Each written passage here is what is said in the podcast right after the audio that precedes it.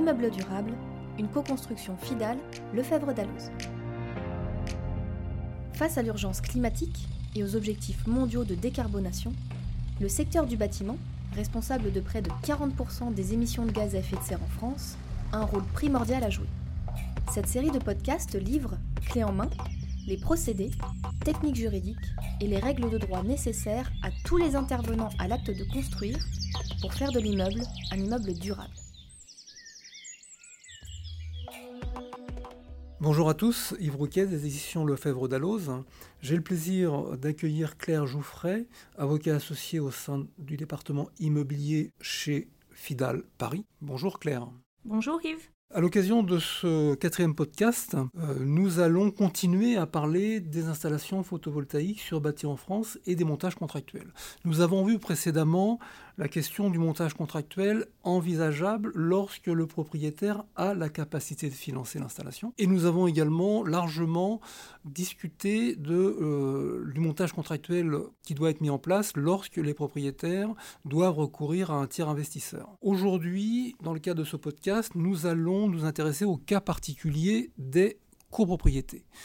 La question que je vous pose, Claire, est de savoir en quoi l'installation d'un système photovoltaïque dans un immeuble en copropriété est spécifique Alors pour pouvoir répondre, euh, Yves, à cette, euh, à cette intéressante question, je vais brièvement rappeler le contexte dans lequel elle s'insère. Alors, en cas de recours à un tiers investisseur, qui sera généralement une entreprise spécialisée dans les dispositifs d'énergie renouvelable, il n'est pas rare euh, que ce tiers finance l'achat du système par le biais d'un crédit bancaire et que l'organisme en fait prêteur lui demande alors une assiette de garantie supplémentaire à la seule propriété sur l'installation, à savoir la constitution euh, de droits réels démembrés sur le fonds qui va servir d'assiette à l'installation, droits réels qui seront susceptibles d'hypothèque.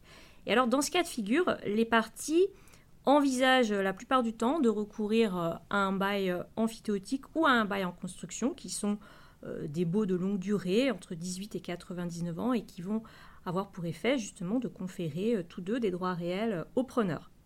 Ces baux devront donc, en tant que constitutifs de droits réels, être publiés au service de la publicité foncière.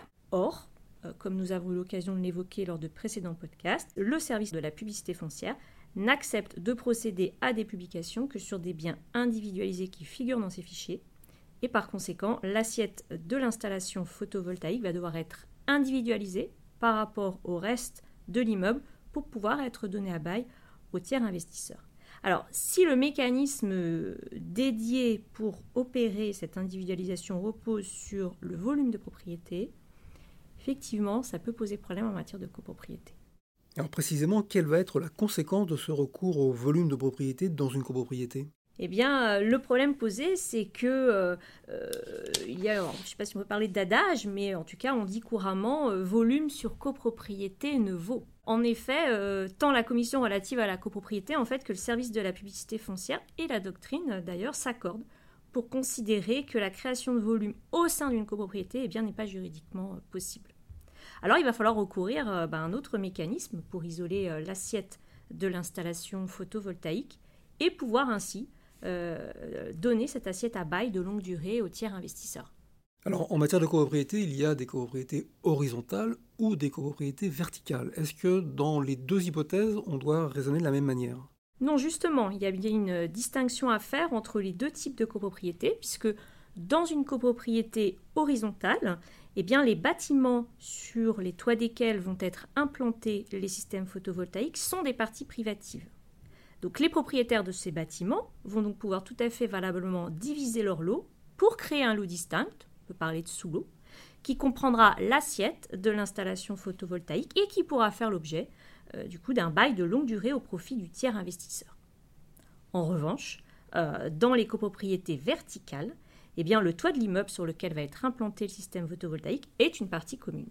Et là, ça se complexifie parce que euh, il faut alors envisager en fait de transformer euh, la toiture, partie commune initialement, en un lot privatif, qui sera alors cédé au tiers investisseur aux fins de réaliser les travaux.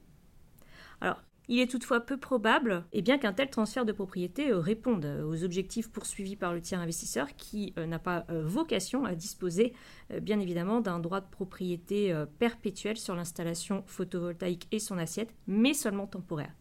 Donc ce montage se traduirait in fine nécessairement par une restitution du lot à la copropriété après édification et amortissement par le tiers d'investisseur du coût de l'installation du système qui va emporter un double paiement des, droits de mutation. Donc la conclusion à laquelle on peut euh, arriver en matière de copropriété, euh, verticale en tout cas, c'est que, à mon sens, le seul montage contractuel réaliste en tiers investissement euh, pour installer un système photovoltaïque en toiture est celui du recours au contrat de louage d'ouvrage avec clause de réserve de propriété jusqu'à complet paiement du prix au profit du tiers, parce que ça lui permet à minima d'avoir comme garantie la propriété de l'installation. Claire, merci infiniment pour ce tour d'horizon très complet. Chers auditeurs, je vous donne rendez-vous pour de nouveaux sujets en matière d'immeubles durables, car cette matière est absolument inépuisable. A très bientôt.